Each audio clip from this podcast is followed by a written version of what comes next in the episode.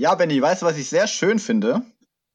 Du fragst mir immer so suggestive Fragen am Anfang. Was findest du denn sehr schön? Ähm, ja, also dieses Jahr ist ja sehr vieles anders. Ne? Also ich muss nicht, nicht nochmal aussprechen, Corona, Corona, Corona, alles ist anders. Ähm, die DFL und DFB werden in die Knie gezwungen, müssen komplett ihre Konzepte für die Saison umwerfen und so weiter und so fort. Aber ich habe mir jetzt mal gestern gedacht, es gibt eine Sache, die ist anscheinend völlig unbeeindruckt von Corona, weil das Trainerkarussell, das dreht sich schon so schnell, als wäre die Saison sechs Wochen alt. Ach schön, dann äh, haben wir auch die Diskussion beendet, wie wir den Einstiegsgag machen. Ich hätte nämlich angefangen mit, wenn wir zwei Bundesliga-Trainer wären, wäre der Podcast heute ohne Moderatoren. auch nicht schlecht. Ja, ja aber dann. Also ich wurde, ja von, ich wurde ja von Schalke auch angefragt. ja, Peter, Peter es auch, hat er schon angekündigt. ähm, apropos, apropos Schalke, was liegt denn in der Nähe von Schalke, weißt du das? Äh, Essen? Ja, was noch? Ähm, Blau, blaue Vereinsfarben, Bochum. Bochum. So. Und damit sind wir eigentlich schon squarely bei unserem äh, heutigen Gast, würde ich sagen. Bevor wir jetzt minutenlang vorgeplänkeln, worum es eigentlich geht, würde ich vorschlagen, dass wir ihn äh, gleich mal vorstellen. Wir freuen uns nämlich sehr, heute einen echten Experten und Doktoren zu haben. Oh, große akademische Ehre. Ähm, der sich trotzdem total gut mit Fußball auskennt. Auch das gibt's. Also Florian, ganz, ganz herzlich willkommen bei uns im Podcast. Hallo zusammen, ich freue mich. Ja, schön, dass du da bist. Und wir haben es ja schon angekündigt, Florian ist eingeschweißter VfL-Fan. Das ist, ich glaube, so über die Lebensdauer ungefähr so leidenserprobt wie HSV-Fan. Von daher haben wir uns äh, gleich gut verstanden. Kleiner Sidekick am Rande. Wir haben uns damals ja in der Schweiz kennengelernt. Flo ist dann in meine Wohnung eingezogen. Ich hoffe, die steht noch. Äh, die steht noch, sieht aber mittlerweile noch besser aus. Oh. Glückwunsch, ja, Glückwunsch dazu, das ist nämlich eine sehr schöne Wohnung. Nee, die ist sehr schön. Die war vorher schon schön. Ich habe aber ich habe ganz viele Pflanzen jetzt da rein. Die sieht jetzt äh, sieht jetzt richtig schön aus. Also es ist so eine alte Hol Wohnung mit Holzstil, äh, überall Holz an der Wand. Hier stehen da auch noch ein paar Pflanzen drin. Eine alte Holzbar, äh, die hatte Ben, glaube ich, nicht. Also so ein altes ausgehöhltes Holzfass mit sehr viel Whisky drin. Mm. Es ist mm. sehr schön geworden jetzt. Ja, klingt, klingt nach einem Upgrade. Irgendwann schaue ich es mir mal an. Also ist der, Whis ähm, ist der Whisky in Flaschen oder schwimmt der einfach in, dieser, in diesem Fass? Nee, der ist doch noch in Flaschen. Okay. noch. Ja. ähm, ja, sehr schön. Also Flo ist, glaube ich, seit 2008 inzwischen in der Schweiz, hat immer mal wieder im Studium auch zur Finanzierung im Profifußball gearbeitet und jetzt ähm, aktuell als Projektleiter an der HSG, also der Uni St. Gallen, auch ähm, sein Hobby und Beruf sozusagen wunderbar integriert und ähm, eine Finanzanalyse der Bundesligisten während Corona gemacht. Das ist so der richtige der Schlagtitel, oder? Ja, das, das kannst du so sagen, ja. Ja, dann würde ich äh, denken, dass wir auch über den FC Schalke heute reden. das liegt nahe, ja. Da hat man als Bochumer ja sowieso ein ganz besonderes Verhältnis zu und äh, aktuell macht es mir als Bochumer sehr viel Spaß, über Schalke zu reden. Ja, das macht, glaube ich, allen in Deutschland sehr viel Spaß im Moment. ähm, jetzt, wo Trauzeuge von Klopp Wagner auch weg ist. äh, ja, sehr schön. Also es geht, und ihr merkt auch schon, liebe Zuhörerinnen und Zuhörer, jetzt reden wir schon 300 Minuten, ohne euch begrüßt zu haben. Das holen wir gleich nochmal formal nach. Aber heute wird A, eine richtig schöne äh, Stammtischfolge, weil einfach drei Fußballbegeisterte ähm, sich unterhalten. Einer davon sogar mit Sachverstand. Wir entscheiden am Ende, wer das ist. Ich habe eine Vermutung.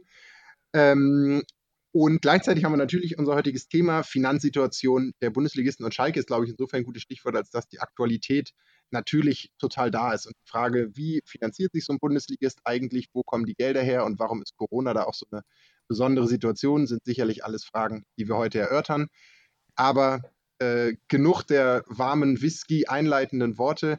Herzlich willkommen zu Folge 17, wenn ich mich nicht irre. Ja von Die Wahrheit liegt neben dem Platz, euer Podcast an der Schnittstelle zwischen Gesellschaft und Fußball, heute an der Schnittstelle zwischen Wirtschaft und Fußball. Jetzt könnten wir diskutieren, ob die Wirtschaft nicht ein Teil der Gesellschaft ist. Aber äh, wenn ich mir die Presidential Debate angucke, dann lassen wir solche Debatten lieber. ähm, und ich weiß nicht, Daniel, ob du noch was vorweg hast. Ansonsten würde ich mal äh, die Musik losschießen. Ich finde, du hast das wunderbar gemacht. Von daher Musik ab.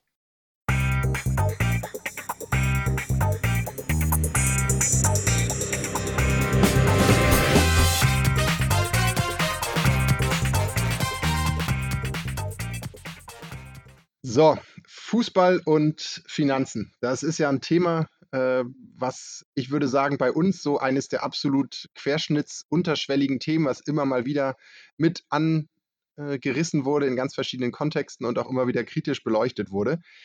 Ähm, nun freuen wir uns ja, dass mit Florian wirklich ein Experte da ist. Und bevor wir das amateurhaft auseinanderklabüstern, vielleicht kannst du mal so in drei, vier Sätzen äh, einen groben Blick auf so ein, so ein Balance-Sheet und so ein Income-Sheet von so einem generischen Bundesligisten werfen, Flo. Wo kommt denn da die Kohle vor allem her? Ähm, ja, das kann man so pauschal gar nicht sagen. Es gibt natürlich extrem unterschiedliche Voraussetzungen zwischen den einzelnen äh, Vereinen, sage ich immer, aber die meisten sind ja keine Vereine mehr mittlerweile. Und ähm, da geht es ja schon los. Also manche Clubs, die in Aktiengesellschaften und GmbHs ausgegliedert sind, können externe Gelder aufnehmen durch Verkauf von Anteilen. Ähm, die Vereine, die wir noch haben, so wie Freiburg oder so wie Schalke, äh, die können das nicht. die können es nicht. Ähm, wo die Gelder hauptsächlich herkommen, ist wie gesagt divers. Es gibt äh, in den, ja, viel kommt aus den Umsätzen natürlich. Da gibt es natürlich auch ganz andere Voraussetzungen. Also ist ja klar, wer die umsatzstärksten Vereine sind in der Liga, das braucht man ja nicht wiederholen. Und ähm, zusätzlich kommen die Gelder eben ganz normal wie bei Industrieunternehmen dann auch von Banken aus Anleihen, also Fremdkapital, ähm, indem ich Gelder bei Fremdkapitalgebern aufnehme. Bei Fußballvereinen ist es sehr spezifisch, dass es solche Sachen wie Fananleihen gibt, was natürlich normale Unternehmen nicht machen können. Ähm, normale Unternehmen, die Anleihen rausgeben, da kaufen Investoren, leihen eigentlich Privatpersonen den Unternehmen Geld und bekommen das dann in der Regel auch wieder. Bei Fußballvereinen ist das häufig so, dass das dann so Schmuckurkunden sind mit einem Spieler, von dem ich auch Fan bin, die ich mir an die Wand hängen kann und das Geld, das will ich dann häufig gar nicht wieder. Also wenn ich mir bei einer Fananleihe von Schalke, vielleicht wollen die Fans es aktuell dann doch wieder, aber allgemein hängt dann da vielleicht noch von früher ein Ebbe Sand an der Wand und das, den möchte ich dann da auch noch hängen haben. Äh, deswegen verlange ich dann mein Geld vielleicht gar nicht zurück. Ähm, ich verlange an dieser Stelle, dass äh, Daniel keine Ebbe Sand-Gesänge einspricht. ich habe kurz, hab kurz gezuckt. das ist in Frankfurt so ein Reflex bei dem Namen. Ich wollte dich nie unterbrechen, ich wollte nur sicher gehen, dass er es nicht. Ja, ich bin auch froh, dass er es nicht gemacht hat. Ähm, nee, und so hast du halt verschiedene Möglichkeiten. Also grundsätzlich aus eigenen Umsätzen, über Banken, über Fans und natürlich auch dann über Eigenkapital. Das heißt, ich verkaufe Anteile oder ich finanziere mich, indem ich eben und das wäre eine sehr gesunde Variante, da werden wir später sicher noch viel drüber sprechen, indem ich jedes Jahr ein bisschen Gewinne einbehalte und so kontinuierlich mein Eigenkapital aufbaue. Okay, was, äh, wie fallen da so Themen, also man hört ja immer, die, die großen Fernsehgelder und England hängt uns ab, weil die Fernsehverträge so exorbitant mehr einbringen. Äh, gleichermaßen hören wir bei den großen Transfers immer Themen wie Merchandise, also der die Urban Legend, ich weiß nicht, ob es eine Legend ist, ich habe es nie überprüft, dass Cristiano Ronaldo selbst seine 100 Millionen Ablösesumme über Trikots, über Trikoterlöse mehrfach reingeholt hat. Ähm, wie, wie spielen solche Dinge da rein? Also TV-Gelder und Merchandise? Ja, also die Umsätze, ich habe es gerade nur von Umsätzen gesprochen, die teilen sich natürlich auf. Also ähm, Umsätze wird generiert aus Fernseheinnahmen, aus dem Spielbetrieb, das ist ja das, was aktuell leider wegbricht. Ne? Also Spielbetrieb, ganz normal, Ticketverkauf, die Stadionwurst, das Stadionbier, all das, was da dran hängt. Ähm, dann der Merchandise, den du angesprochen hast, der klassische Trikotverkauf und das Sponsoring letztendlich natürlich. Und wie sich das aufteilt, ist auch spezifisch von Verein zu Verein, äh, Verein zu Verein und vor allen Dingen auch zwischen den Ligen unterschiedlich. Ähm, in England weiß man ja, ist, sind die TV-Gelder natürlich, haben einen massiv hohen Anteil. Und ähm, das spielt der Premier League ja gerade auch in die Karten. Also ich persönlich habe so das Gefühl, ähm, also man merkt es ja gerade auf dem Transfermarkt passiert nicht so wirklich viel. Die einzigen spektakulären Transfers, die man sieht, sind immer noch welche aus der Premier League. Also das Liverpool Diego Jota, der wahrscheinlich ein Ersatzspieler sein wird. Also der wird an den drei da vorne nicht vorbeikommen über 50 Millionen, für über 50 Millionen holt in der aktuellen Zeit. Von Real Madrid habe ich keine großen Transfers gesehen. Die Bayern haben ja noch Leroy Sané geholt, den sie eigentlich schon haben wollten, aber ansonsten kommt da auch nicht viel. Und ähm, ich glaube, ja, die Premier League, dadurch, dass sie so durchs TV finanziert ist und das ja gerade die einzige Umsatzquelle ist, die nicht so wirklich wegbricht, ist das ein Riesenasset für die. Weil wenn wir schauen, klar, die ganzen Stadioneinnahmen, die fallen sowieso weg gerade ohne Fans oder nur mit ganz wenig Fans. Äh, Merchandise hat auch drunter gelitten. Habe ich gerade noch gelesen, einen Artikel dazu. Äh, mein Verein, der VfL Bochum, ist eine Ausnahme, weil die eine extrem gute Marketingkampagne mit einem extrem schönen Trikot gerade hatten. Also die verkaufen aktuell sogar mehr. Ja, Habt ihr die Regenbogenfarbe wieder rausgeholt? Nee, es ist Flutlichtblau jetzt. Äh, Flutlichtblau ja. heißt die neue Farbe und äh, das ist wirklich schön und die Kampagne ist sehr, sehr gut mit alten VfL-Helden und aktuellen Spielern. Ähm, so, solange Faber vorne draufsteht, ist es noch der VfL Bochum. Na, ist es auch nicht mehr. Schon lange nicht mehr. Das war früher im Regenbogentrikot, ja.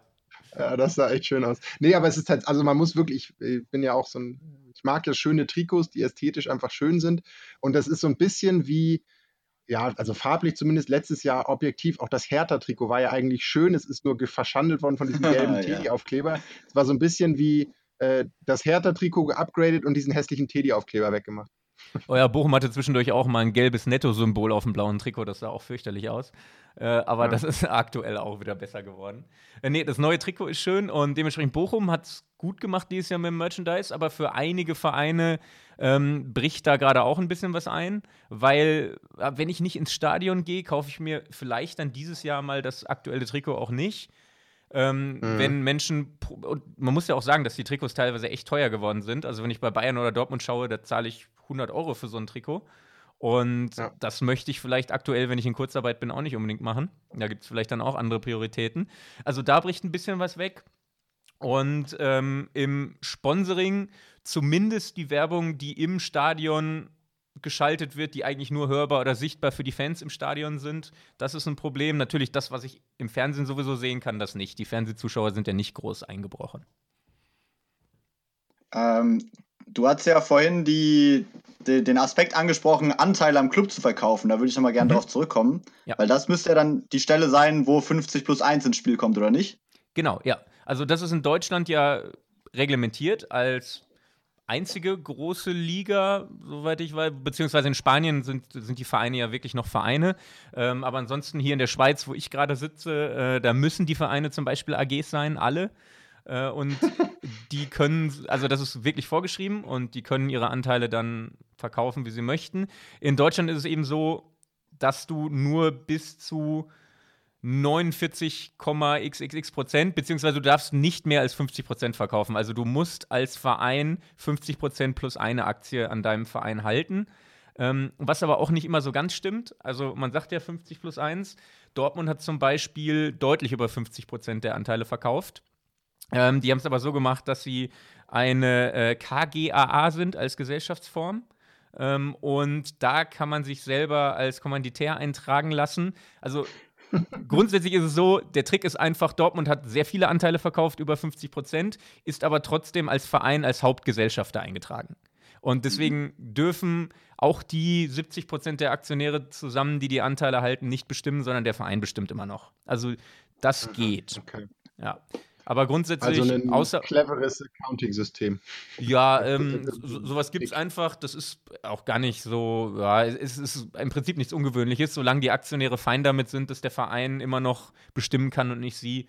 Ähm, passt das ja. Ich, ich, glaube, Dortmund bereut, dass sie damals so viel verkauft haben, weil es ja äh, einmal, also war ja zu einer Zeit, als sie die ganzen Aktien damals ausgegeben haben, als sie nicht so viel wert waren wie jetzt. Jetzt haben sie ja durch Kapitalerhöhung strategische Partner mit reingeholt.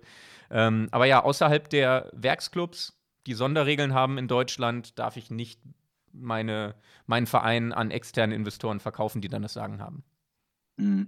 Das ist ja eine heiße Diskussion immer mit den Investoren ähm, und wird ja von manchen so als ja, der Heil, die Heilsbringer-Methode dargestellt. Also wir brauchen Investoren, damit wir international konkurrenzfähig bleiben.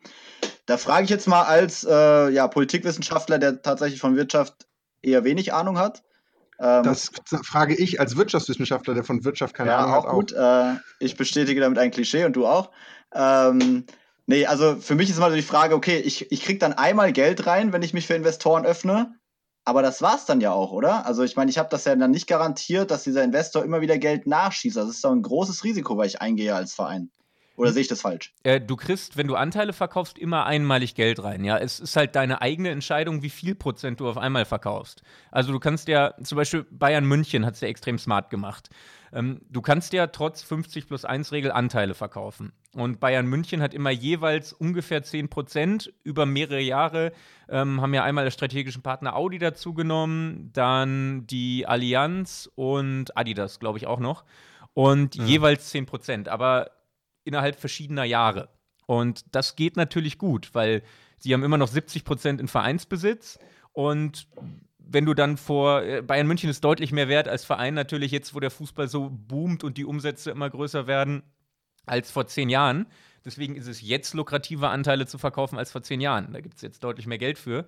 Deswegen, du kriegst jedes Mal einmalig, wenn du Anteile verkaufst, Geld rein. Aber eben einmalig, ja.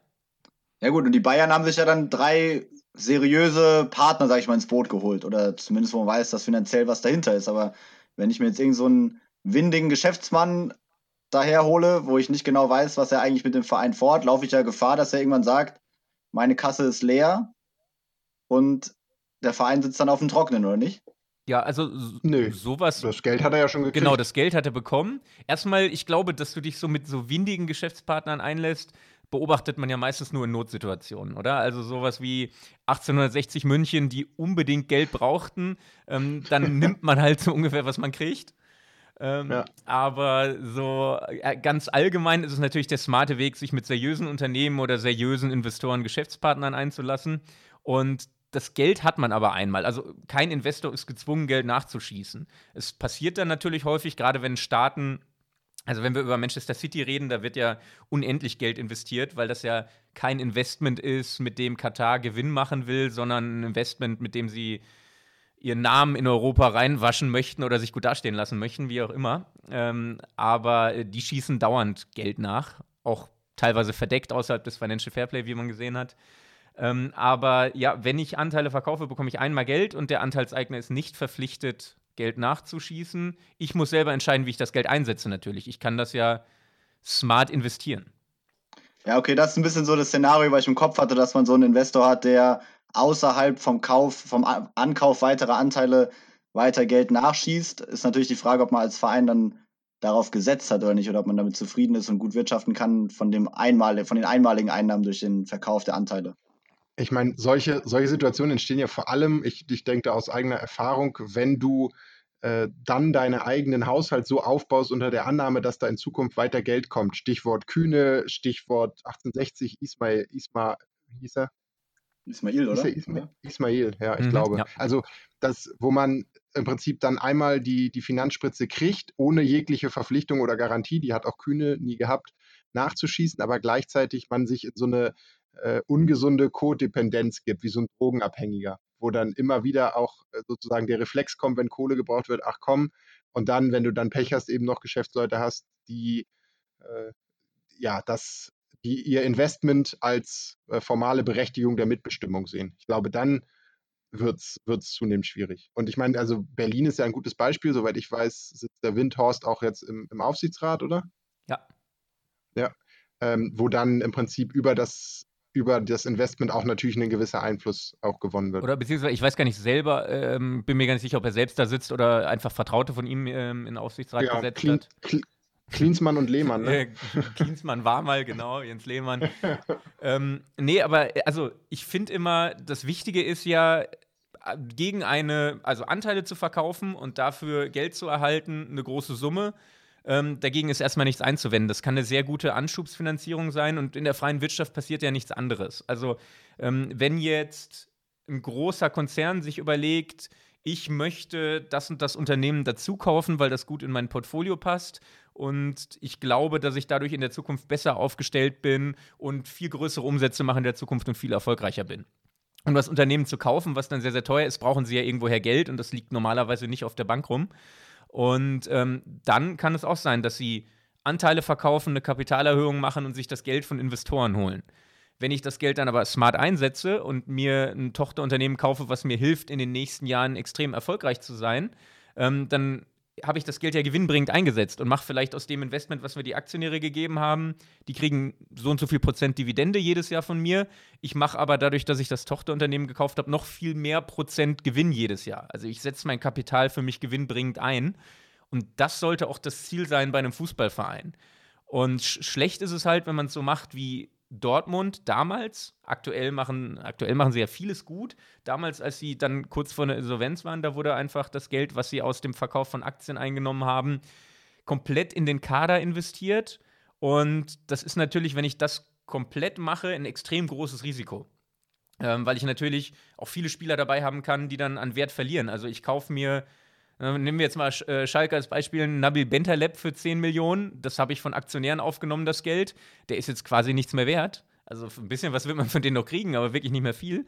Und äh, dann ist das Geld halt weg. Und ja, dann habe ich eine Einmalzahlung schlecht eingesetzt. Wenn ich das einsetze, um ein Stadion zu bauen, wenn ich das einsetze, um meine Jugendinfrastruktur extrem zu verbessern und dadurch die nächsten 20, 30 Jahre viel besser dastehe, dann ist es positiv. Und natürlich auch, wenn ich mir ein paar junge Spieler smart hole, die im Wert steigen, ähm, so wie es Hertha, glaube ich, aktuell versucht und ich da mich, mich dadurch langfristig zu einer Euroleague oder sogar Champions League-Mannschaft mache und dadurch langfristig meine Umsätze extrem steigere, ähm, dann ist es super. Aber ich sollte nie Geld aufnehmen bei Aktionären und alles sofort in den Kader investieren und vor allen Dingen nicht für ältere Spieler, die mir vielleicht für drei, vier Jahre was bringen und dann nichts mehr wert sind, weil dann ist das Geld weg.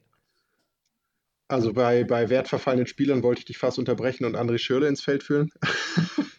Aber ähm, ein, ein anderer Punkt ist ja, also das klingt natürlich, es ist eine wirtschaftliche Logik, die ja auch einleuchtet. Nun haben es ja auch Vereine geschafft, ein ähnliches Projekt längerfristig aufzubauen, ohne Anteile zu verkaufen. Also mhm. ich denke an Vereine wie, ja, meinetwegen Eintracht Frankfurt, die in den letzten Jahren ja einiges richtig gemacht haben, auch Borussia Mönchengladbach, die, glaube ich, sich noch etwas äh, robuster in der Spitzengruppe der Bundesliga etabliert haben ähm, und soweit ich weiß, ohne Anteile verkauft ja, Ich weiß nicht ja. genau, wie die Eintracht aufgestellt ist. Also wir sind ja auch eine AG auf jeden Fall. Mhm. Ja gut, dann habt ihr Anteile verkauft. Ja, so ein bisschen was haben wir verkauft, aber mehr so an, äh, ich weiß gar nicht, so, so, eine, so eine Gönnergruppe, sag ich mal. Das war damals in dem wilden Anfang der 2000er, als ich noch nicht so richtig Durchblick hatte, was Fußball angeht. Ähm, wo es aber die ganze Zeit um Lizenzentzug und so Geschichten ging, wo dann auch schnell Geld her musste. Ähm, aber, am, aber das war Ende trotzdem nicht so windig, ja. weil die sind weiterhin dabei und das war aus dem Frankfurter Umfeld, also Freunde der Adler heißen die oder so, ich weiß nicht genau, wer dahinter steckt. Wobei man ja auch dazu sagen muss, ob man jetzt Anteile verkauft oder sich einen großen Kredit bei der Bank zieht, ist ja am Ende im Prinzip eine Finanzierungsentscheidung, die auf die sportliche Leistung sowieso nicht, aber auch, ich sag mal, auf die moralische Komponente wenig Einfluss hat, weil beides hat nichts mit windigem Investorentum zu tun. Ja, es kommt in Frankfurt auch aufs Gleiche raus. oder? Also habe ich, hab ich richtig zusammengefasst, Flo, oder? Das Genau, also der einfache Verkauf von Anteilen, der hat nichts mit windigem Investorentum zu tun. Und ähm, den, das ist, glaube ich, auch was, was häufig falsch verstanden wird, weil ja ähm, als bei, beim VfL Bochum zum Beispiel vor zwei Jahren oder so auch die Lizenzspielerabteilung ausgegliedert wurde in eine AG. Ähm, da sind viele Hardcore-Fans Sturm gelaufen. Es wurde aber dafür gestimmt auf der Jahreshauptversammlung. Und es ist ja erstmal noch gar nichts passiert. Also bis jetzt hat der VfL Bochum 0% an Anteilen verkauft. Und es ist auch deutlich smarter, es jetzt nicht während der Corona-Krise zu machen, ähm, weil es in einem aktuell nicht wachsenden Markt wahrscheinlich einfach weniger dafür geben wird.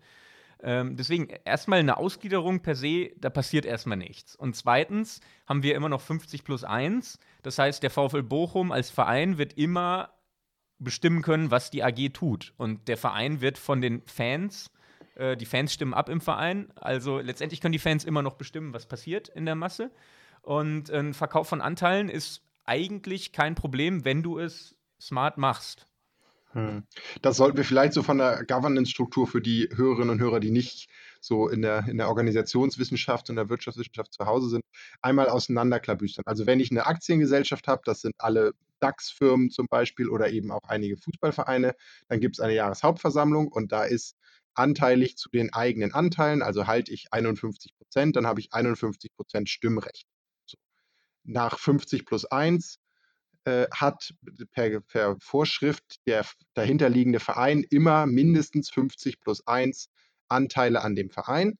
Das heißt, auf der Jahreshauptversammlung der AG kann der Verein immer eigenmächtig gegen den Rest der Aktionäre entscheiden. Und die Vereinstrukturen, das ist jetzt sehr theoretisch, sind ja ähnlich aufgebaut mit einer äh, Mitgliederhauptversammlung oder Jahreshauptversammlung der Mitglieder in der die Mitglieder auch über das eine oder andere im Verein entscheiden können. Ist simpel richtig zusammengefasst, oder? Genau, ja. Das heißt, eine AG ist nicht per se ein frei marktwirtschaftliches Kapitalisten-Schweinekonstrukt, sondern ist im Prinzip äh, über die Jahreshauptversammlung des Vereines können die Mitglieder auch die Geschicke der AG lenken. Exakt, ja. Ich habe auch nochmal so eine ganz simple Frage, die ich wahrscheinlich mit Googlen schnell gelöst hätte, aber gerade kommt sie mir. Schütten denn die Vereine an die Anteilseigner auch Dividende oder ähnliches aus? Äh, prinzipiell schüttest du, also als Wirtschaftsunternehmen schüttest du immer Dividenden aus, weil du ja äh, sonst, also ich würde mir keine Adidas-Aktie kaufen, wenn Adidas mir keine Dividende geben würde, äh, weil dann bringt mir mein Investment nichts als Aktionär. Ähm, außer. Naja, sei denn, du wettest auf einen steigenden Genau, Kurs. ja. Aber äh, ja, genau. Also das kommt noch dazu. Aber langfristig willst du ja, dass dein Investment auch irgendwie verzinst wird. Also du erwartest schon eine Dividende. Ähm, es gibt aber immer Jahre, wo die Dividende auch mal ausgesetzt wird, in Krisenjahren bei Unternehmen oder in Jahren, wo viel investiert werden muss, wo die Aktionäre dann aber zustimmen müssen und sagen, wir verzichten auf eine Dividende. Ähm, das passt uns. Und bei Fußballvereinen ist es unterschiedlich. Es kommt ja extrem darauf an, was die Investoren wollen, was die vorhaben. Wenn es gewinnorientierte Investoren sind, wollen sie wahrscheinlich hin und wieder eine Dividende. Also Bayern München hat seinen Aktionären auch Dividenden ausgeschüttet. Borussia Dortmund schüttet Dividenden aus, weil da ja auch viele Privat, die sind ja an der Börse als einziger Verein, also da sind Privataktionäre drin, die definitiv eine Dividende wollen. Ähm, es kann auch sein, dass ich strategische Partner habe, die sagen, investier du mal die nächsten zehn Jahre, wir wollen, dass du wächst, äh, wir wollen keine Dividende. Und jetzt Anteilseigner von Manchester City oder PSG wollen definitiv keine Dividende. Hm. Nun haben wir ja, also Dividende ist, glaube ich, ein gutes Stichwort, weil, also dadurch, dass AGs ja schon ein freies Marktinstrument sind und anders als es zum Beispiel bei einem Wirtschaftsunternehmen wie BMW, wo du Werke in der ganzen Welt hast und eine sehr äh, heterogen zerstreute Wertschöpfungskette hast du bei einer Fußballvereins AG eine ziemlich konzentrierte Wertschöpfungskette und ihr wisst vielleicht, worauf ich hinaus will, die auch mehrfach die Woche sehr konzentriert gemeinsam in einem Bus sitzt. Mhm. Und dann äh, sind wir ja bei dem, bei dem Anschlag vom Champions League-Spiel gegen Malaga, was glaube ich, auf, die, auf den Mannschaftsbus von Borussia Dortmund. Soweit ich weiß, ist der Täter zu Mord, also zu versuchtem Mord verurteilt worden. Das heißt, das Gericht hat entschieden, dass da eine Tötungsabsicht dahinter lag und im Grunde, er hat gesagt, im Prinzip war seine Absicht, weil er vorher über das Konzept von Shorten, also im Prinzip platt gesagt, hat er darauf gewettet, dass die Aktie von Borussia Dortmund fällt und darauf sehr, sehr viel Geld gewettet, ähm, um dann durch den Anschlag auf die Mannschaft des BVBs genau diesen Aktiensturz herbeizuführen. Was ja auch geklappt hat. Er ist nur erwischt worden. Ja, oder zumindest, er, er hatte ja, eine, wenn er wirklich die Tötungsabsicht hatte, dann äh, hat es für ihn ja nicht komplett geklappt, weil man stelle sich mal vor, der komplette Kader von Borussia, er, er hätte das geschafft. Also schrecklicherweise, er hätte wirklich da einige Spieler getötet. Ähm, das ist ja also, äh, einmal kaum vorstellbar, was das mit Fußball Deutschland gemacht hätte, äh, menschlich kaum vorstellbar. Und dann hätte es eben, das hat ja auch finanziell dann gigantische Folgen, auch wenn äh, darüber hätte, kann man natürlich nicht reden, weil es makaber ist, aber das ist ja das, was er im Kopf hatte. Das hätte finanziell erhebliche Folgen für Borussia Dortmund gehabt. Wahrscheinlich ist man dagegen auch versichert, aber ähm, so Fälle gab es ja auch mal bei Manchester United, ist ja mal in den, was in den 80ern, ich weiß auf jeden Fall vor meiner Zeit äh, ein Flugzeug abgestürzt und der komplette Kader ist gestorben. Und ähm, das ist eine Tragödie und sowas zerstört natürlich, ja, würde einen Aktienwert auch natürlich extrem crashen lassen. Ja, wo, worauf ich hinaus will, ist, ob man da mal einmal eine Sekunde äh, innehalten muss und sich fragen muss, okay, ist dann eine AG, die aufgrund der Spezialsituation eines Fußballvereines so angreifbar ist. Also in dem Moment werden, würden die elf Spieler einer AG-basierten Fußballmannschaft zu Rohdiamanten, die eigentlich nicht mehr äh, außerhalb eines Panzers, also so ein bisschen wie wenn äh, BMW seine geheimen Patente auf einmal auf, auf der Straße legt. So. Mhm. Äh, wie schätzt du das ein? Also ist das ein Punkt, den man da besonders berücksichtigen muss? Oder glauben wir an das Gute im Menschen, das die Gier nicht sieht? Ja. Außer in dem einen Ausfall. Ich glaube und hoffe mal, dass es so viele Menschen, die für einen Finanzgewinn, für eine Aktienkurssteigerung Spieler töten würden, wirklich nicht gibt auf der Welt. Und äh, es würde ja, glaube ich, ob es eine RG ist oder nicht, auch nichts daran ändern. Klar, du kannst da nicht auf fallende Kurse wetten, ähm, aber Spieler werden trotzdem unfassbar wertvoll bleiben. Also du wirst Spieler haben, die 100, 150 Millionen wert sind, zumindest oder die Rechte an ihnen als Verein. Und das wirst du immer haben. Und dann kannst du sagen, ja, wenn du irgendwie irgendeinen Psychopathen hast, der einem Verein schaden will, der könnte sowas ja trotzdem wieder machen. Also ich glaube nicht, dass das ein Argument ist, was gegen eine AG spricht. Und ob AG oder nicht, die Spieler werden trotzdem so viel wert sein. Aber die AG gibt eben das Mittel in die, in die Hand von Psychopathen, ich glaube, das ist der richtige Begriff, nicht nur einem Verein zu schaden, und er hatte ja per se nichts gegen Borussia Dortmund, sondern eben den persönlichen finanziellen Gewinn zu suchen. Aber, ja, aber auch es ist, glaube ich, auch eine. Auch ja. nur, wenn du börsennotiert bist. Also bei allen anderen genau. Vereinen der deutschen Liga hätte es nichts gemacht, nur wenn du wirklich an der Börse bist, weil ansonsten kann ich ja nicht freie Anteile von irgendeinem anderen deutschen Verein kaufen, außer von Borussia Dortmund. Genau, ja. Nun haben wir sehr viel, äh, viel länger als gedacht, aber ich muss sagen, ich fand es spannend, über die äh, Für- und Widers einer AG und de dem Ausschüttung von Anteilen und so ein bisschen äh, Eco-Finance 101 gemacht hier. Was mich natürlich nochmal sehr interessieren würde, und das äh, haben wir auch eingeleitet, ist, wie steht es denn aktuell um die deutschen Vereine? Stichwort Landesfinanzhilfen für Schalke 04. Wie sehen die Finanzbücher der Vereine im Moment aus? Mhm. Ähm, ich wollte abschließend ganz kurz noch zu dem Thema äh, sagen, ähm, dass wir ja, ich, ich finde eben die Diskussionen über 50 plus 1, die braucht es gar nicht so, weil aktuell finde ich, spricht nichts dafür, 50 plus 1 aufzuheben, dass es unbedingt aufgehoben werden muss, weil ja die meisten Vereine in Deutschland kaum Anteile verkauft haben. Also ich finde, wir könnten erstmal damit anfangen, wenn Vereine Anteile verkaufen wollen, dann dürfen sie das ja auch aktuell. Sie dürfen eine AG gründen und die dürfen bis 49 Prozent der Anteile verkaufen. Und so viel hat ja erstmal fast kein Verein verkauft. Und wenn wir das gemacht haben, dann kann man sich ja immer noch darüber unterhalten, ob das wirklich nötig ist oder nicht. Ich glaube, aktuell gibt es überhaupt, äh, spricht wenig dafür, dass man unbedingt 50 plus 1 aufheben muss. Wer, wer, fordert, also das ist natürlich eine Diskussion, die immer mal wiederkommt, aber witzigerweise ist, hört man immer mehr so die, äh, die Opposition, die sagt, nein, 50 plus 1 muss auf jeden Fall erhalten bleiben, außer das äh, gelegentliche Grumoren von Hoeneß und Rummenigge höre ich, glaube ich, wenig, die 50 plus 1 aktiv in Frage stellen, oder? Aber wenn, sind es schon die großen Vereine, oder? Ähm, ja, oder die großen Investoren. Also Martin Kind ja als Vorreiter ganz aktiv. Ja, ja. Ähm, und ja, ansonsten immer mal wieder Investoren, glaube ich einfach. Und äh, für die Bayern ist es sowieso auch egal, glaube ich. Also die sagen einfach, ja, lass die an, lass, lasst uns das doch machen, dann kann es jeder selbst entscheiden. Bayern München hat für sich ja in den Statuten eh festgelegt, dass sie nicht mehr als 50 Prozent verkaufen dürfen. Und sonst bräuchten sie, glaube ich, eine 75 Prozent Mehrheit im Verein, um das aufzuheben. Und die muss man ja auch erstmal unter den Fans kriegen. Also ich glaube, das ist bei denen auch ganz klar geregelt.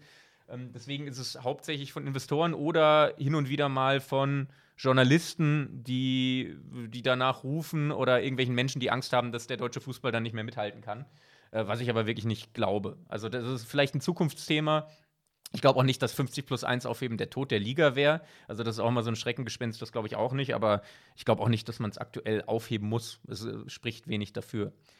Und da kann ich jetzt auch direkt überleiten zu deiner Frage von gerade, weil ähm, wie es den Vereinen aktuell geht, hast du gefragt. Und das ist auch was, äh, was man sehr differenziert beantworten muss, weil es extrem unterschiedlich ist. Also als erstes muss man sagen, die letzten Zahlen, die ja auch von der DFL veröffentlicht wurden, die beziehen sich ja auf das Geschäftsjahr 2018, 2019. Also, mhm. oder beziehungsweise auch es gibt ein paar Zahlen, glaube ich, noch von Ende 2019, aber da ist der Cut. Die sind auf jeden Fall alle noch vor Corona. Und Vereine machen jetzt Angaben dazu, was Corona sie kostet. Ich habe heute hat Herbert Heiner, glaube ich, was gesagt bei Bayern München, ähm, dass es irgendwie 100 Millionen an Umsatz wegbricht, irgendwie sowas in die Richtung. Ähm, aber was ja interessant ist, sich anzuschauen, ist, wie die Vereine vor Corona aufgestellt waren, weil das ja Rückschlüsse darauf zulässt, wie gut sie diese Krise meistern können. Und da muss man wirklich sagen, sehr, sehr unterschiedlich. Und der Hauptfaktor in so einer Krise ist eigentlich, also ich habe mir ja, hast du ja gerade in der Einleitung schon gesagt, eigentlich hobbymäßig, so mein Forschungspraxisbereich an der Uni ähm, liegt in anderen Bereichen, aber ich bin eben in Finanzwissenschaften und wir berechnen laufend Kennzahlen von Unternehmen und auch in unseren Beratungsprojekten schauen wir immer wieder uns die Finanzen von Unternehmen an. Und ich habe das Gleiche einfach mal für die erste und zweite Liga in Deutschland gemacht, jetzt während der Corona-Zeit, wo ich Fußball extrem vermisst habe und äh, mich damit mit Fußball beschäftigen wollte. Und das kennen wir. Ja, und äh, da, da, kann man recht viel sehen, wenn man sich die Zahlen einfach mal anschaut. Ähm, weil die DFL veröffentlicht zumindest rudimentär die Zahlen von allen 18 ersten Zweitligisten, die für die Lizenzierung wichtig sind, einige davon. Und manche Vereine veröffentlichen ein bisschen mehr, aber viele sind da sehr diskret und wollen sich nicht so richtig in die Bücher schauen lassen. Und äh, Hauptfaktor, den du siehst, ist, was sehr, sehr unterschiedlich ist bei den Vereinen und was einigen jetzt in der Corona-Zeit auch schwer zu schaffen macht, wie viel Eigenkapital die Vereine haben. Also Eigenkapital wirklich, worüber wir gerade schon gesprochen haben. Eigenkapital bekomme ich entweder dadurch, dass ich meinen Umsatz nicht komplett reinvestiere, sondern jedes Jahr einen kleinen Gewinn zumindest mache. Also einfach Geld im Unternehmen behalte oder durch Verkauf von Anteilen. Und es sind viele Bundesligisten extrem schlecht darin gewesen oder wollten es auch gar nicht, Gewinne zu machen, sondern Ziel ist, und ich habe auch mit ein paar CFOs von Bundesligisten darüber gesprochen, auch mit Schweizer CFOs, wo einige sagen, unser Ziel ist es immer, eine schwarze Null zu schreiben und sportlich erfolgreich zu sein, weil wir sind kein Wirtschaftsunternehmen, wir wollen keine Gewinne machen. Gewinne heißt, wir müssen Steuern zahlen. Das ist Quatsch. Ähm, wir wollen einfach nur unseren Umsatz komplett in den Kader investieren. Und wenn du nie Gewinne einbehältst und dir kein Eigenkapital aufbaust, bricht dir das in Krisenzeiten das Genick, weil du, das bedeutet, du bist extrem riskant finanziert. Du bist ja quasi dann hauptsächlich durch Banken finanziert und bekommst, wenn du jetzt mal Not am Mann hast, in der Krisenzeit keine Kredite mehr von Banken. Also im Prinzip wie der komplette amerikanische Average Joe, der von Paycheck to Paycheck lebt und sobald mal eine kleine Sonderausgabe wie ein Arztbesuch reinkommt, im Prinzip seine persönliche Insolvenz bedeutet. Genau das, ja. Und die Sonderausgabe jetzt in der Corona-Zeit ist eben keine Sonderausgabe, sondern laufende Kosten, die aber plötzlich nicht mehr gedeckt werden können, weil das Geld nicht mehr reinkommt. Also jetzt in der Corona-Zeit ist es ja ein Liquiditätsproblem. Heißt, die Spieler verdienen weiter ihr Millionengehalt, die Vereine müssen weiterhin Mieten zahlen, aber die Umsätze brechen weg. Also, aber ich könnte ja? könnt mir jetzt vorstellen, dass, sorry, äh, dass Corona vielleicht für die Vereine an sich äh, noch eine bessere Situation ist, weil eben alle momentan die Probleme haben und dementsprechend die Geldgeber sich auch denken, okay, jetzt ist eine schlechte Zeit für alle, aber wir setzen weit darauf, dass der Motor irgendwann wieder in seiner Gesamtheit anspringt und das Business wieder ans Laufen kommt, äh, während du, glaube ich, ein größeres Problem hast, wenn du als einzelner Verein irgendwie in eine Krise gerätst und da deine Finanzierung wegbricht, oder? Ja, äh, Eigenkapitalgeber denken sicher so. Ähm, Sponsoren investieren wahrscheinlich auch weiterhin, aber Banken denken nicht so, wenn du sehr riskant finanziert bist. Also eine Bank hat ja wirklich ihre Kriterien. Äh, nehmen wir jetzt mal das Beispiel Schalke, weil wir jetzt schon öfter darüber geredet haben und es ja auch gerade Sinn macht, darüber zu sprechen. Schalke hatte vor Corona ein negatives Eigenkapital. Das bedeutet, die hatten nicht nur überhaupt kein Eigenkapital, sondern sie hatten mehr Schulden, als sie Vermögenswerte in der Bilanz stehen haben. Also ganz einfach ausgedrückt, wenn Schalke jetzt alles, was sie besitzen, zu Buchwerten verkaufen würden, könnten sie ihre Schulden nicht zurückzahlen. Und ähm, wenn ich dann in der Krise gehe ich ja, wenn ich wie der von Schulden lebende Amerikaner Finanzprobleme habe und schnell mal eine Ausgabe habe, gehe ich zu einer Bank und sage, hey, könnt ihr mir vielleicht für die nächsten fünf Monate Geld leihen? Ich kann es danach, wenn Corona vorbei ist, sowieso wieder zurückzahlen, weil dann verdiene ich wieder Geld. Damit könnte ich ja extrem leicht Liquiditätsengpässe überbrücken. So ein Verein wie Schalke hat aber von Banken nichts mehr bekommen, weil die schon in einer gesunden Fußballzeit, wo die Branche am Boom war und gewachsen, gewachsen ist, nie Gewinne gemacht haben, nie Gewinne oder sagen wir im Schnitt keine Gewinne gemacht haben und kein Eigenkapital angehäuft haben. Und wenn du dann in der Krise zu einer Bank gehst und sagst, wir haben null Sicherheiten für euch, aber äh, und teilweise schon Dinge verpfändet hat, aber bitte gebt mir doch Geld, dann kriege ich nur Geld, wenn das Land Nordrhein-Westfalen birgt und sagt, okay, falls Schalke nicht zahlen kann, zahlen wir. Das ist genau das, was passiert ist. Und ein, ein Schwenk einmal zur, zur Ursachenforschung. Also stimmt das gemeine Vorurteil, dass es bei Schalke auch einfach eine jahrelange Kaderfehlplanung war, in der im Prinzip ein Kader zusammengestellt wurde, mit dem man glaubte, Champions League spielen zu können, der auch als Champions League-Kader bezahlt wurde und der dann eben sportlich über einen längeren Zeitraum diese Erfolge nicht hatte. Ist das eine der Ursachen oder liegen die komplexer und weiter. Ja, also das ist eine der Ursachen, weil der Grund, warum du so ins Risiko gehst, ist ja der, dass du dir erhoffst, durch finanzielles Risiko ähm, den Kader so aufzustellen, dass du langfristig Champions League spielst und dann in Zukunft so viel Umsatz machst, um dann die Gewinne zu machen, die du jetzt nicht machst. Und so hat Schalke eigentlich gelebt. Also Ich, ich, ich fand das ganz vor 2019 äh, in einem Fachmagazin, was kein Fußballfan liest, sondern das ist ein Controlling-Fachmagazin, also wirklich für Finanzler. Ähm, da wurde der Leiter Controlling und Corporate Finance von Schalke 04, also quasi der Mann unter dem Finanzvorstand, wurde da interviewt. Und ähm, der hat da in einem Zitat gesagt, plakativ ausgedrückt, ist es für uns eine erfolgreiche Saison, wenn wir eine schwarze Null schreiben und uns für die Champions League qualifizieren. Von einem hohen Gewinn haben wir zunächst mal nicht. Wir haben keine Anteilseigner, die eine Dividende verlangen und wir brauchen keine Gewinne. Und deswegen ist es auch teilweise die Mentalität. Also es wird gesagt, sportlicher Erfolg ist für uns wichtig, wir sind kein Wirtschaftsunternehmen, deswegen investiere ich jetzt alles in den Kader, damit er in die Champions League kommt. Aber wenn ich dann nicht in die Champions League komme in ein paar Jahre, dann mache ich ja gar nicht die Gewinne, die ich mir vorgestellt habe, die ich in der Zukunft mache. Und dann wird es sofort sehr, sehr brenzlig.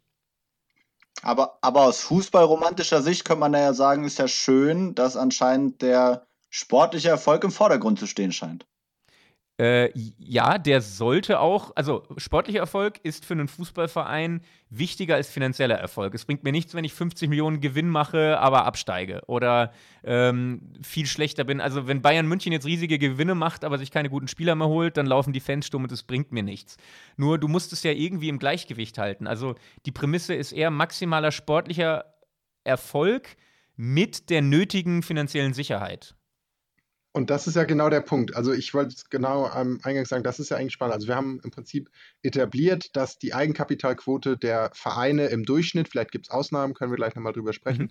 nicht ausreicht, um mal eine Krise wie Corona oder meinetwegen auch eine vereinsindividuelle Krise ähm, zu überstehen. So, dass einfach die Vereine finanziell nicht krisensicher aufgestellt sind. Nun wäre ja die Lösung, du hast es gesagt, über Jahre hinweg spielen wir in der Bundesliga gut mit wir nehmen einen Mittelklasse-Verein, Mainz 05, spielt über Jahre gut mit, hat irgendwie ein solides Wirtschaften und streicht sich jedes Jahr drei bis vier Prozent Gewinn ein, erhöht damit die Eigenkapitalquote. Die Logik aus dem, was wir gerade besprochen haben, wäre ja, dass das im Prinzip in dem aktuellen Run to the Top und dem, in der großen Wettbewerbsdynamik sportlicher Natur gar nicht möglich ist, weil so in dem Moment, wo Mainz 05 oder wer auch immer anfangen würde, nicht alles in den Kader zu reinvestieren, in die Infrastruktur zu reinvestieren, wie auch immer, eigentlich den Abstieg wenn wir davon ausgehen, dass es eben einen relativ linearen Zusammenhang gibt zwischen äh, Investment und risikobereitem Investment und sportlichem Erfolg. Äh, ja und nein. Also stimme ich dir zu großen Teilen zu, weil es natürlich ein Nachteil ist, wenn zwei Vereine sagen wir mal, 150 Millionen Umsatz machen und der eine davon 100 Millionen in den Kader investiert und der andere 50 Millionen. Dann hast du im Schnitt wahrscheinlich schlechtere Spieler und es kann sehr gut ein Nachteil sein. Deswegen wäre da, kommen wir vielleicht dann am Ende des Gesprächs auch mal zu auf mögliche Lösungsansätze. Die Idealvorstellung wäre ja, dass du eine einheitliche Regelung machst, dass du im Schnitt so und so viel Prozent deines Umsatzes als Gewinn im Verein behalten musst und dein Eigenkapital bis zu einer gewissen Prozentquote aufbauen musst. Wenn es da eine zentrale Regelung gäbe, idealerweise europäisch, vielleicht auch nur in der DFL, dann hast du aber vielleicht wieder internationale Nachteile, aber wenn es da eine zentrale Regelung gäbe, dann wäre diese Fairness ja geschaffen. Die gibt es aktuell nicht, aber ich weiß, dass es Überlegungen in der DFL in so eine Richtung gibt. Ähm, es gibt aber auch Gegenbeispiele, deswegen habe ich gerade Jein gesagt. Ähm, also, wenn wir mal ganz konkret darauf eingehen, auf diese Eigenkapitalquoten, Paradebeispiel für einen extrem gut aufgestellten Verein ist der SC Freiburg, der auch immer noch ein Verein ist, der sich seit Ewigkeiten, jetzt seit gefühlten Ewigkeiten in der Liga hält und jedes Jahr Gewinne einbehält. Also die haben ihr Eigenkapital bis zu, die haben eine Eigenkapitalquote von 80 Prozent letztes Jahr gehabt. Also das ist sehr, sehr hoch. Also viel höher als die meisten Wirtschaftsunternehmen, weil die meisten Wirtschaftsunternehmen, für die wäre es nicht rentabel, so viel Eigenkapital zu haben. Da sagt man eher so 40, maximal 50 Prozent. Ähm, der SC Freiburg hat 80 Prozent, weil die jedes Jahr mehr einnehmen durch Spielerverkäufe, als sie ausgeben für ähm, Spielerkäufe. Die sind ganz diszipliniert, legen jedes Jahr Gewinne zurück, aber sind natürlich, halten trotzdem die Klasse, weil sie unglaublich gut darin sind, talentierte Spieler dazu zu kaufen und selber auszubilden. Und du hast noch andere Beispiele, also Mainz 05 hast du gerade als Beispiel gebracht. Die haben auch sehr viel Eigenkapital aufgebaut die letzten Jahre. Nicht so extrem wie Freiburg, aber die liegen immerhin auch bei so um die 50 Prozent. Also auch sehr, sehr gesund, weil die auch jedes Jahr Gewinne zurückgelegt haben. Und auf der anderen Seite hast du dann, klar, die großen Vereine eh, ähm, oder die Hoffenheim hat sehr viel Eigenkapital aufgrund ähm, von Dietmar Hopp. Äh, die großen Vereine, die sehr solide mittlerweile wirtschaften, Dortmund, Bayern, die ihre ganzen Umsätze nie ausgeben, die haben sehr viel Eigenkapital, Leverkusen aufgrund von Bayer. Aber auch so ein Verein wie Borussia Mönchengladbach, der sich extrem gemacht hat, den ging es mal ziemlich schlecht. Und die haben ja, Max Eberl betont ja jedes Jahr, dass sie Restriktionen haben und nicht so viel ausgeben können, trotzdem versuchen, oben mitzuspielen. Und die sind von der Eigenkapitalquote von, ich weiß nicht mehr auswendig, so 18 Prozent vor zehn Jahren, also wirklich nicht gut, bis jetzt auch über 40 Prozent, weil sie jedes Jahr Geld zurückgelegt mhm. haben. Und das ist ja so ein schönes Beispiel. Also Gladbach liegt im Moment einfach nahe, weil ich vor, vor einigen Wochen auch im Stadion da sein durfte und ich die Mannschaft unheimlich spannend und sympathisch finde und mal so die letzten Jahre geguckt habe. Und wir reden jetzt sehr, sehr viel über Geld und im Prinzip haben wir so die implizite Natur, ja, Geld und reinvestieren bringt den sportlichen Erfolg. Gladbach ist dann ja ein schönes Beispiel, wo aus wenig über Zeit ein nachhaltigeres Modell entwickelt wurde, einfach darüber, dass über viele Jahre sportlich gute Entscheidungen getroffen wurden, indem ein gutes Scouting, ähm, eine gute Kaderplanung dazu geführt haben, dass die eingesetzten Mittel effizienter genutzt wurden, als es bei anderen Vereinen, Klammer auf, Werder Bremen, Hamburger Sportverein, you name it, äh, möglich ist, wo über Jahre hinweg eigentlich äh, Geld verbrannt wurde und eher fragwürdige Spieler gekauft wurden und mit fragwürdigen Gehältern ausgestattet wurden, zumindest beim HSV. Ja, genau. Also das, das ist ja dann das A und O, oder? Also gute Investmententscheidungen zu treffen ist innerhalb von Unternehmen wichtig und bei Fußballvereinen ist das Hauptinvestment die Spieler, was du mit dem Geld ja. anstellst. Und wenn du da die fähigen Leute sitzen hast, und manchmal kann es ja auch von einer Person abhängen. Also ich finde, so oft ist es irgendwie gefühlt eine Person, die Geschichten neu schreibt. Also bei Borussia Dortmund ging es los mit Jürgen Klopp, dass plötzlich die richtigen Spieler verpflichtet wurden. Früher rannten da auch Spieler rum, wo du dich gefragt hast, was machen die bei Borussia Dortmund? Und äh, bei Gladbach war es ja auch ähnlich. Also mit Lucien Favre kam plötzlich die Wende und seitdem geht es nur noch aufwärts. Und manchmal ist es wirklich die eine Person, die die richtigen Spieler mitbringt, die ähm, die richtigen Spieler anzieht und einmal für so eine Stimmung sorgt, dass der ganze Verein plötzlich in die richtige Richtung geht. Dass einer bei Lucien Favre mal von Wende spricht, aber du hast natürlich völlig ja. recht, ja. ja. Ähm, ein Thema, was wir jetzt ja mal so angeschnitten hatten, aber was jetzt nicht wirklich vorkam, ist ja die TV-Gelder. Ich, ich sag mal, was ich sagen will, dann könnt ihr entscheiden, ob wir eine eigene Folge darüber machen oder ob wir es jetzt noch besprechen. Äh, einfach Verteilung der TV-Gelder. Also ich meine, wir haben schon öfter darüber gesprochen, dass natürlich die ja, Verteilung der Einnahmen, also die Schere zwischen den armen Vereinen und den Großclubs äh, natürlich immer weiter aufgeht. Und TV-Gelder sind natürlich eine riesige Einnahmequelle. Äh, ich hatte auch schon verschiedene Diskussionen darüber, ähm, auch Vergleiche zwischen äh, der Verteilung in England und in Deutschland. Das würde mich nochmal interessieren, wie du das siehst, Florian. Ähm, ja, würde man über eine gleichmäßigere Verteilung der TV-Gelder in der Bundesliga vielleicht nochmal den sportlichen Wettbewerb ein ganzes Stück weit anheizen und damit die Attraktivität der Liga an sich auch nochmal erhöhen? Bevor du antwortest, da, da mache ich tatsächlich mal einen Antrag an die Geschäftsordnung draus, weil die Tatsache, äh, wenn man auf die Uhr guckt, dann ist ein sehr guter Punkt. Äh, folgender Vorschlag. Flo, du darfst das ausnahmsweise in 30 Sekunden beantworten. Ich, ich stopp ungefähr mit. Ich finde es frech, dass du Leuten solche Vorgaben machst, ja, mit deinen 15 Minuten Antworten immer. Ja, normalerweise äh, bist du der Timekeeper, deswegen bin ich irritiert, dass du unmittelbar vor äh, Rubrikzeit noch so ein Thema aufmachst. Ja, das, das, das Bier schmeckt mir gerade gut und ich habe Zeit. Meins ist alle seit einer Viertelstunde, das ist das Problem. Ähm, na, also du darfst natürlich noch antworten, Flo, dass wir Gästen das Wort abschneiden, passiert nicht. Aber folgender Vorschlag, wir äh, laden Flo einfach in ein paar Monaten nochmal ein, diskutieren das Thema und dann vor dem aktuellen Anlass, dass wir dann auch die erste äh, Vollinsolvenz eines Bundesligisten diskutieren. Sehr gut. Also pass auf, in 30 Sekunden ganz schnell. Ich glaube, dass es kleinen Vereinen sehr viel bringen würde, weil für die etwas mehr Geld, was Bayern München abtritt, für Bayern München nicht viel ist und für sie extrem viel. Aber ich glaube nicht, dass es für mehr Spannung in der Liga sorgt, weil eben die lokalen TV-Einnahmen, die Bayern München dann hat aus der nationalen Vermarktung, nicht so viel sind im Vergleich zu dem, was sie in der Champions League verdienen. Also die Vereine, die konstant in der Champions League sind, werden immer einen gigantischen Vorsprung haben, egal wie du in der Bundesliga die TV-Einnahmen verteilst. Okay, äh, der Benny hat es jetzt schon so ein bisschen angedeutet. Also vielen Dank erstmal für die Antwort. Benny hat so ein bisschen angedeutet, äh, wir schreiben jetzt Minute 50 gerade, Spielminute 50. Ähm, jetzt wäre der psychologisch wichtige Zeitpunkt für ein Tor. Jetzt wäre der Psychologe, ja genau. Ähm, ich habe jetzt vergessen, was ich sagen wollte, das ist das Problem. Äh, du wolltest irgendeine halbwegs galante Überleitung zur Rubrik schaffen, glaube ich. Nee, einen Punkt hatte ich noch. Einen, Punkt, einen kurzen Punkt hatte ich noch. Ah, ne, genau. Äh, nee, ich, ich, wollte tatsächlich überleiten. Äh, ich wollte mich bedanken für die vielen interessanten Inputs. Wollte aber natürlich auch sagen, ähm, es war ein super interessantes Gespräch, aber mir hat natürlich heute die Fußballromantik gefehlt. Das ist ganz klar. Das war jetzt eine sehr kalte Wirtschaftsfolge.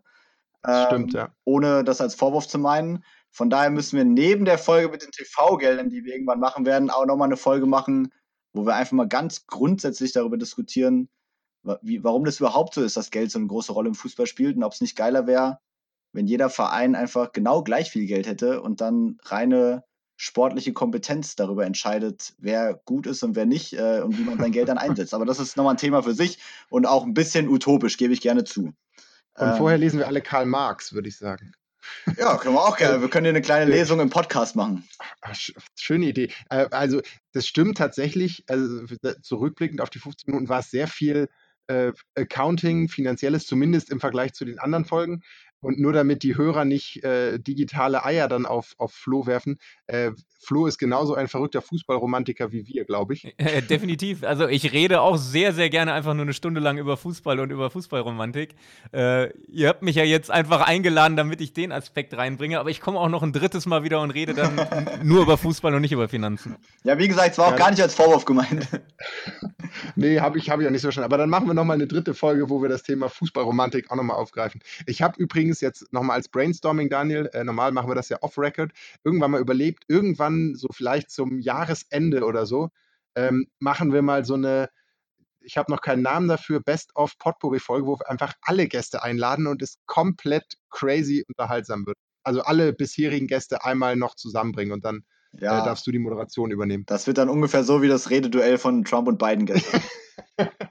ja, wenn man äh, sehr einen destruktiven Spielstil hat wie der Trump, dann funktioniert das. ähm, so, Rubrik und jetzt kommt ja noch ein bisschen Fußballromantik, oder? Genau. Äh, und ja, Musik ab zur Fußballromantik.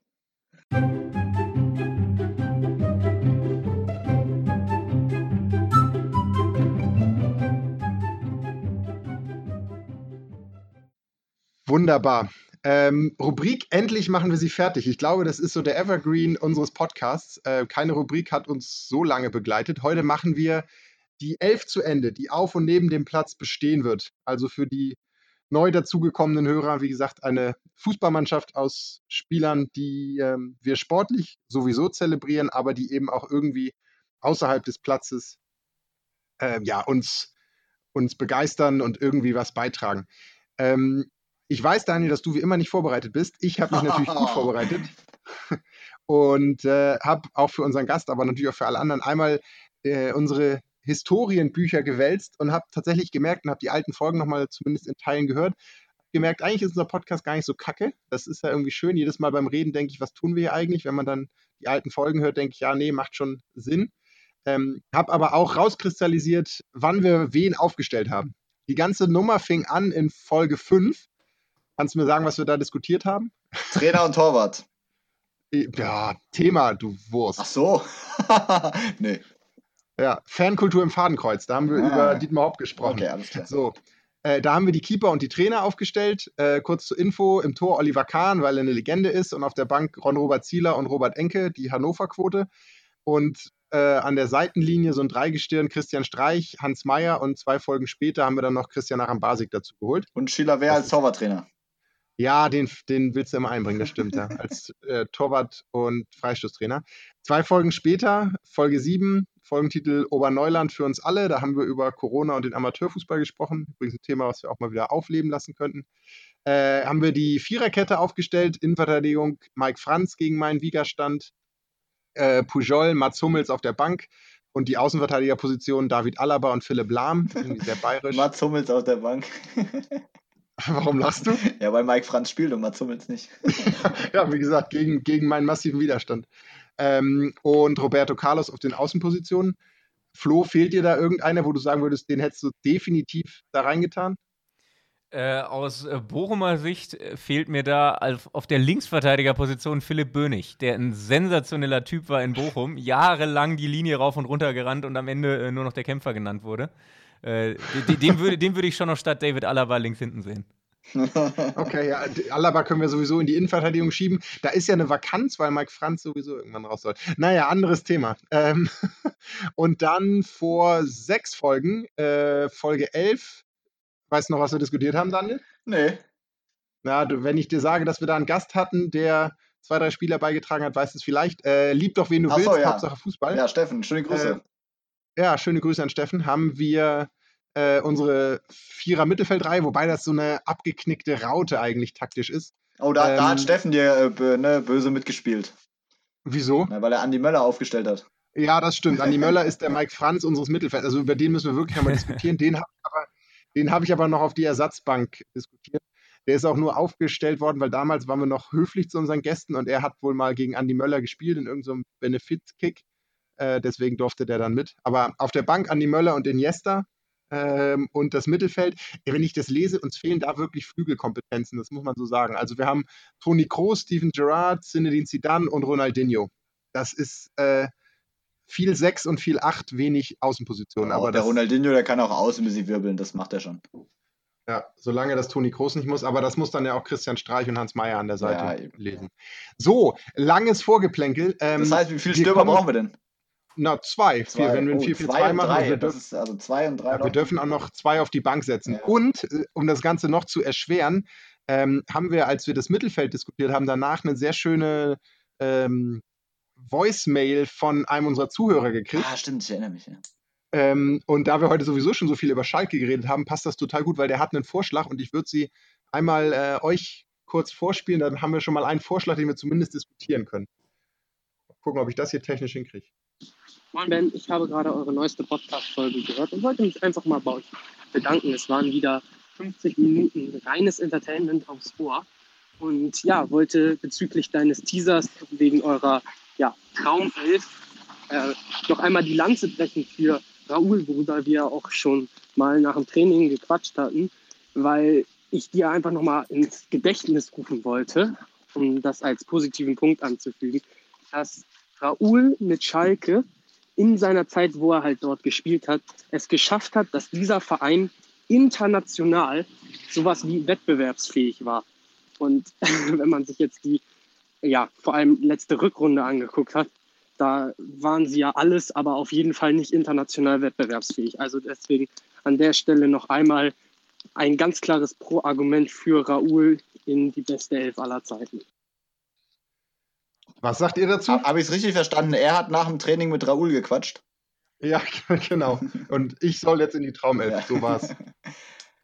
Also ich, äh, Raoul habe ich leider nie persönlich kennengelernt, aber fand ich natürlich schon einen sensationellen Spieler. Da habe ich äh, diese eine Aktion zusammen mit Julian Draxler im Kopf, äh, wo die Ja. alleine, Oh ja. ich weiß gar nicht mehr, in welchem Spiel, das war jetzt Tor des Monats geworden, gemeinsam äh, mit Hacke, Spitze und Hebern. Ich, ich glaube, da hat er aus fünf Metern einen Heber aus dem Fußgelenk über den Torwart gemacht, Raoul letztendlich. Ja. Äh, sensationell. Nachdem er einen, einen dreifachen Doppelpass mit Draxler, das Ja. war so ein bisschen so ein äh, Wolfsburg demütigt Bayern Gedächtnistor, wo ich glaube Grafit am Ende mit der Hacke über den stolpernden Ottel vorbei am konsternierten Rensing irgendwie dieses 5-1 von Wolfsburg in der Allianz Arena macht. So ähnlich war das Tor auch von, Ja, es ist, von äh, Raoul. war schon toll, den in der Bundesliga zu sehen. Ja. Würde Und Würde jetzt glaube, einen heute mal es- interessieren, was die ihm damals erzählt haben, was auf Schalke so abgeht, dass er da hingekommen ist, ne? Ja, die haben ihm gesagt, er darf da mit Ali Karimi und Angelos Charisteas spielen. Dann hat er gesagt, mach ich. Stimmt, das war das. Unfassbar, ja. Ali Karimi und Charisteas. Und Edu, ehemaliger Bochumer Edu, der in Bochum erst Linksverteidiger war, bevor sie rausgefunden haben, dass der eigentlich Stürmer ist. Da war, da war schon viel Holz bei Schalke, das muss man so sagen. Aber äh, man muss auch sagen, es war so der letzte, also das letzte Aufgebären des internationalen Glanzes bei Schalke. Das kann man schon so sagen, glaube ich, weil ähm, also der ist damals von Real Madrid, war jetzt bei Real Madrid, glaube ich, nicht mehr der Star, der er drei, vier Jahre vorher war, aber sportlich natürlich noch ähm, mehr als ausreichend für Schalke. Und das war so ein, ja, das, was Rüd van Nistelrooy für den HSV war, war Raoul für Schalke. Das kann Ja, man, glaube ich, so Also ich sagen. hatte Also der- Mordsrespekt, dass er das gemacht hat. Ich fand das geil, dass er gekommen ist und auch, was er da für einen Eindruck hinterlassen hat, wie er das angenommen hat auf Schalke und in der Bundesliga und so, weil, ich meine, wenn einer äh, jahrelang die Ikone von Real Madrid war, ne, da hätte er sich auch ganz anders aufführen können und von daher fand ich das schon sehr positiv. Ja, und vor allen Dingen war er damals zeitgleich in der Schalker Mannschaft mit dem jüngeren Klaas-Jan Huntelaar, mit dem ganz jungen Julian Draxler, mit dem noch relativ jungen Manuel Neuer. Das war eigentlich schon eine recht coole Truppe. Ich meine, die haben ja auch äh, in der Champions League haben sie, da sind ja auch relativ weit noch gekommen, mindestens bis ins Viertelfinale und das trotz Leuten wie und Ali. Ja, Halb, Halbfinale erinnere ich mich. Die haben doch damals äh, Inter Mailand als amtierenden Champions League-Sieger komplett auseinandergenommen. Ja, Daran stimmt. Ja. Richtig, ja, stimmt. Ich glaube, ja, da ja. hat Edu sogar noch ein Tor gemacht. Irgendwie sowas war da. Äh, ähm, ja, also ich, ich würde mein Votum äh, auch im Sinne der Zuhörerschaft, liebe Grüße an Lenny an der Stelle, äh, durchaus reinnehmen. Ob wir ihn in, der- auf die beiden Vakanzen in der Startelf nehmen, weiß ich noch nicht, aber spricht jemand das ein Veto aus, ihn zumindest mal in die drei oder vier des Kaders Nee. zu nehmen? Nee, und ich würde vor allem mal sagen, Leute, es lohnt sich, uns direkt Feedback zu schicken und zu kontaktieren. Äh, ne? Ihr eine Sprachnachricht und schon seid ihr in unserer Traumelf mit vertreten. Also nicht ihr, aber euer Spieler. Von daher One Minute of Fame. meldet, meldet euch. Ja, Instagram, Twitter, E-Mail, ihr kennt die Kanäle. Ähm, aber Flo, normalerweise hat der Gast immer das erste Wort. Das war total unhöflich von mir. Wen würdest du denn auf jeden Fall im Sturm haben wollen? Ah, Ich, ich schwanke äh, aktuell im Kopf noch zwischen zwei Stürmern, weil es äh, zwei sind, die ich äh, wirklich auch neben dem. Ich habe sie beide einmal kurz für 30 Sekunden getroffen und ein Autogramm bekommen. Deswegen, äh, ich fand die beide einfach unglaublich sympathisch und gut auf dem Platz. Das ist einmal aus der Kindheit noch Stefan Kunz. Weil er, Mhm. er hat ja, da war ich noch zu klein. Bochum war eine seiner ersten Stationen damals und dann ist er weitergezogen. Und am Ende war er noch mal in Bochum, zur Zeit mit den bunten Faber-Trikots. Ja, stimmt. Und äh, da habe ich als kleiner Junge ein Autogramm von ihm bekommen und er hat kurz mit mir geschnackt und ich, ich fand ihn unglaublich sympathisch und äh, war ein großer Fan auch, als er bei Bochum gespielt hat und finde ihn jetzt in Interviews auch noch sehr, sehr gut. Also als Fernsehexperte bei der U21, der kommt einfach immer extrem sympathisch rüber. Ähm, Ja, und kompetent. Genau, und kompetent. Er ist, glaube ich, sehr clever, scheint ein sehr guter Jugendtrainer zu sein. Äh, war ja auch ein paar Jahre bei Bochum später noch im Vorstand. Äh, Sportvorstand, glaube ich. Und ja, ähm, sehr, sehr guter Typ. Aber der zweite ist dann äh, Miroslav Klose, den man, finde Ja, ich, ja. als Deutscher auch noch nennen muss, weil der, der hat uns schon viel Freude gemacht. Und den, ich war damals bei der WM in Brasilien. Ich hatte damals so volle U-Team-Tickets und war bei jedem Deutschlandspiel. Also auch beim Boah. glorreichen Finale. Ne, und äh, da, da, hat mich, da hat mich Miroslav Klose, äh, so, äh, der hat mich schon immer begeistert als Spieler und ich habe ihn da auch ganz kurz getroffen äh, und fand ihn auch sehr, sehr sympathisch. Und man hört vor allen Dingen immer nur, äh, das ist ein Spieler, über den man immer nur Gutes hört. Und der wirkt auch so bescheiden, ist ein Superstar, aber der, nie irgendwie Bling-Bling, Skandale, einfach ein, ich glaube, ein ganz sympathischer, auf dem Boden gebliebener Typ. Ja, diese unglaubliche Backstory, sage ich nochmal, dass er äh, seine Lehre ganz normal gemacht hat, dass er sonst wo im Amateurbereich gekickt hat und dann auch diesen Sprung geschafft hat äh, in den Profifußball. Und dann sehe ich immer vor meinen Augen das Bild aus dem Halbfinale, wo er dann sein Tor schießt äh, und ich glaube sogar sein Salto macht, den er tatsächlich nochmal hingekriegt hat und dann gleichzeitig geschaltet wird auf einen anderen großartigen Stürmer, nämlich Ronaldo, der dort auf der Tribüne sitzt und gerade zusieht, wie sein Rekord eingestellt wird, beziehungsweise übertroffen wird in dem Moment. Ja, ich meine, das muss man wirklich nochmal sagen, dass der äh, von in keiner Jugendnationalmannschaft gespielt zum besten WM-Torschützen aller Zeiten gekommen ist. Das ist schon eine gigantische Story. Hm, Ich glaube, ich kann mir auch alle seine WM-Tore mehr oder weniger vors geistige Auge rufen. Ja, an Saudi-Arabien erinnere ich mich auch noch zum Start. da hat, da hat ja alles angefangen. Das stimmt. Dieses, ja, ja, ja, ja. Das war das 7-1 gegen Saudi-Arabien. Da fing es an. Da hat er, glaube ich, noch an der Seite von Carsten Janka Ja, gestürmt. der hat auch getroffen, ja. Und Bier, Bierhoff hat auch noch gespielt damals. Ah, verrückt, ne? Aber Bierhoff stellen wir nicht auf Nee. und auch Carsten Janka nicht. Ähm, also, ich finde das zwei so sympathische Vorschläge, muss ich sagen, bei Stefan Kunz, weil es einfach, ähm, der war nie absolute Weltspitze. Also er war nie der, der dann ins große Ausland à la Klinsmann oder Bierhoff nochmal in Italien das ganz große Rad gedreht oder so, sondern ähm, ein sehr, sehr solider, leistungsmäßig, aber immer, immer daseinender Bundesligaspieler. Und ich finde ihn deshalb auch, also ich, da kann ich es tatsächlich bestätigen, äh, er saß eine Saison lang ganz regelmäßig äh, drei Plätze von mir, weil ich hatte, oder ein Freund hatte ein Jahr lang äh, beim Mainz 05 eine Dauerkarte und ich bin regelmäßig mitgegangen. Und drei Plätze davon war seine Dauerkarte und er war dort und hat natürlich die U21-Spieler regelmäßig gescoutet. Ich habe es, also ich habe ein Foto mit ihm gemacht, aber habe ihn dann auch in Ruhe seine Arbeit machen lassen, habe es allerdings nie geschafft, mal in sein Notizbuch zu luschern. Das hätte mich doch sehr interessiert, wie er da seine Spieler beurteilt hat. Ähm, aber ja, also Stefan Kunz von mir auch, also vor allem auf der menschlichen Ebene ein Jahr und bei Miroslav Klose, ich habe tatsächlich nicht an den gedacht, muss ich gestehen, in der Vorbereitung. Ich war irgendwie internationaler unterwegs, aber eigentlich musste er auch rein. Ja, absolut. Dann hätten wir jetzt drei. Ähm, ich hätte noch einen, den ich einfach von seiner Spielweise so, so sehr zelebriert habe. Das ist so ein bisschen das Analog, was ich bei Zinedine Zidane argumentiert habe. Ähm, von, von wie er mich als Spieler begeistert hat, ist Thierry Henry. Ja, äh, den finde ich, äh, den fand ich auch immer unglaublich. Also äh, ich habe mal, ich kann mich erinnern, keine Ahnung, wie alt war ich da? 15, 16 irgendwie so in dem Zeitraum, als bei wahrscheinlich noch DSF immer Laola lief, internationaler Fußball. Und äh, dann gab es da diese Highlight-Show, äh, die besten Premier League-Tore der letzten fünf Jahre. Und da war die Hälfte einfach von Thierry Henry, weil der regelmäßig in jungen Jahren vom Mittelfeld alleine einfach mal durchgerannt ist. Bei Highlight Show auf dem DSF denken viele jetzt an was anderes, aber. ne, das war vor zwölf. ja, genau. Ja, also der hat, ich glaube, eine, eine, wie du sagst, eine Serie an unglaublichen Toren geschossen. Und auch, er war einfach so ein kompletter Stürmer, weißt du, den, den äh, so ein bisschen der frühe Lewandowski, wenn man so will. Und hat Frankreich mit der Hand zu, was, WM oder EM? Genau. Ich glaube, zur WM geschossen, oder? Ich glaube, zu, gegen Irland, ne? Ja, genau. In der letzten Minute ja. hat er den Ball schön mit der Hand ja, mm, das würde ihn ja eigentlich dis disqualifizieren, ja. also für die Spieler, die neben, auch neben dem Platz überzeugen. Allerdings ist auch das, wir haben, hätten dann zwei Franzosen in unserer Mannschaft, Zinedine Zidane und Thierry Henry, zwei absolute Weltkarrieren, beide mit einem offensichtlich großen medialen Makel. So, und das äh, scheint dann ein Muster zu da sein. Da scheint was im Wasser zu sein in Frankreich. Und Ribery denkt, dass wenn er sehr viele Makel hat, dass er dann deren Karriere übertreffen kann. Ja. Äh, ja, ihr Lieben, ihr habt, wir haben jetzt schon viele Namen genannt, aber und ich bin sehr froh, dass Miroslav Klose von anderer Stelle genannt wurde. Ähm, sonst hätte ich das tun müssen. Und ich weiß, der Kader ist voll, aber ihr werdet mir auch nachsehen, dass es da noch einen Namen gibt im Sturm. Ich kann nicht anders, den muss ich jetzt hier noch reinschmeißen. Warte, warte, warte. Du sagst Alex Meyer. Ja. Alex Meyer, Fußballgott. Ähm, ja, da kann ich jetzt nicht anders. Der muss hier noch rein. Äh, macht, was ihr wollt. Der findet seinen Platz im Mannschaftsbus.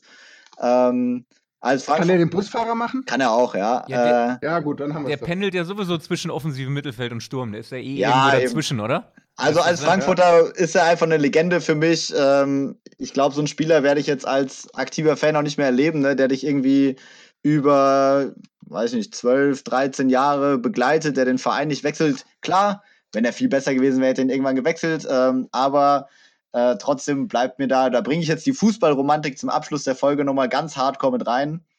Und eins muss ich auch noch sagen, also ich will natürlich überhaupt nicht meckern, dass wir 2018 den DFB-Pokal gewonnen haben, ist eine Riesennummer.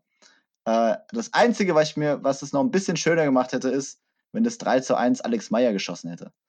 Ähm, aber, da, diese, aber, das ist natürlich dieser, Jammern auf hohem Niveau. ich wollte gerade sagen, ey, auch Brasilien 7-1 damals, Maracanã war schon cool, aber dieses Gegentor hat mich echt genervt. Und also bei Alex Meyer kann man auch nichts sagen. Der ist natürlich jetzt nicht die Weltklasse Miro Klose, aber neben dem Platz genauso ein korrekter, bescheidener Mensch, über den man noch nie was Negatives gehört hat. Ähm, von daher, der gehört da rein und natürlich hat er sein letztes Tor für Eintracht Frankfurt gegen HSV geschossen. Äh, das hat Spaß gemacht. Ja, und eine unglaubliche Schusstechnik fand ich bei ihm immer, weil der ja fast nur mit der Innenseite geschossen hat und so hart wie andere mit dem Spannen. Das fand ja. ich immer unglaublich beeindruckend. Das stimmt, ja. Irgendwas ist in dieser Elf total schief gelaufen, weil ich habe keinen einzigen HSV-Spieler eingebracht oder es spricht für unseren Sachverstand. Ja, merkst du was? Ja, da musst du halt weit also, zurückgehen, ne? Ja, so ein paar Honorable Mentions, die da durchaus eine Chance gehabt so hätten. Uwe Seeler hätte jetzt mal hier aufstellen können. Heiko, Heiko Westermann habe ich vor vielen Folgen vergessen. Timothy Atuba, ja, wobei ja, Rüd van Nistelrooy wäre schon ganz cool gewesen, war aus der jüngeren Zeit. Oder, oder so ein David Jarolim hat ja. den HSV schon auch geprägt in der jüngeren Vergangenheit. Ja, er hat ihn aber auch immer mit äh, leicht überdurchschnittlichen Leistungen geprägt. Der war ja nie, also Jarolim war immer, also Mausgrau ist gemein, aber also der war immer, immer irgendwie da. Ja, und der frühe, der frühe Raphael van der Vaart, oder? Oh ja. Ja, das stimmt. Das, der hat tatsächlich Spaß gemacht. Raphael van der Vaart bringt mich übrigens auf die Idee, jetzt wo wir unsere Traumelf ja zusammen haben, machen wir als nächstes eine Traumelf aus Spielerfrauen. das ist so sexistisch. warum machen wir nicht, warum machen wir nicht äh, eine Traumelf der äh, Frauen? Dann lernen wir auch endlich mal unsere Frauennationalmannschaft ein bisschen kennen. Und dann eine aus Spielermännern. Genau. Spielerinnen so. Männern. So, genau. Okay. Aber die, die, Brücke von Van der Vaart zu Spielerfrauen, die verstehe ich. Ja. okay. Ähm, haben wir es denn? Das hat Spaß gemacht, ja, meine auch. lieben Herren. Ja, mir auch. Wunderbar. Ja, dann vielen Dank, lieber Florian, dass du dir die Zeit genommen hast, äh, mit uns zu sprechen und äh, auch unsere klugen und weniger klugen Fragen zu beantworten. Ähm, ja. ja, ich würde sagen, ja, e-, erstmal dir noch das Wort. Ne, ich, ich wollte nur sagen, sehr gerne, hat mir wirklich großen Spaß gemacht. Äh, ich rede immer gerne über Fußball, auch wenn es wirklich am Anfang sehr viel Finanzen waren. Aber ich finde es gar nicht so schlecht, weil wenn man, das ist ja ein Thema, was viele Fußballfans überhaupt nicht interessiert. Und wenn man ein bisschen was darüber weiß, kann man wenigstens beurteilen, was der eigene Verein da so macht.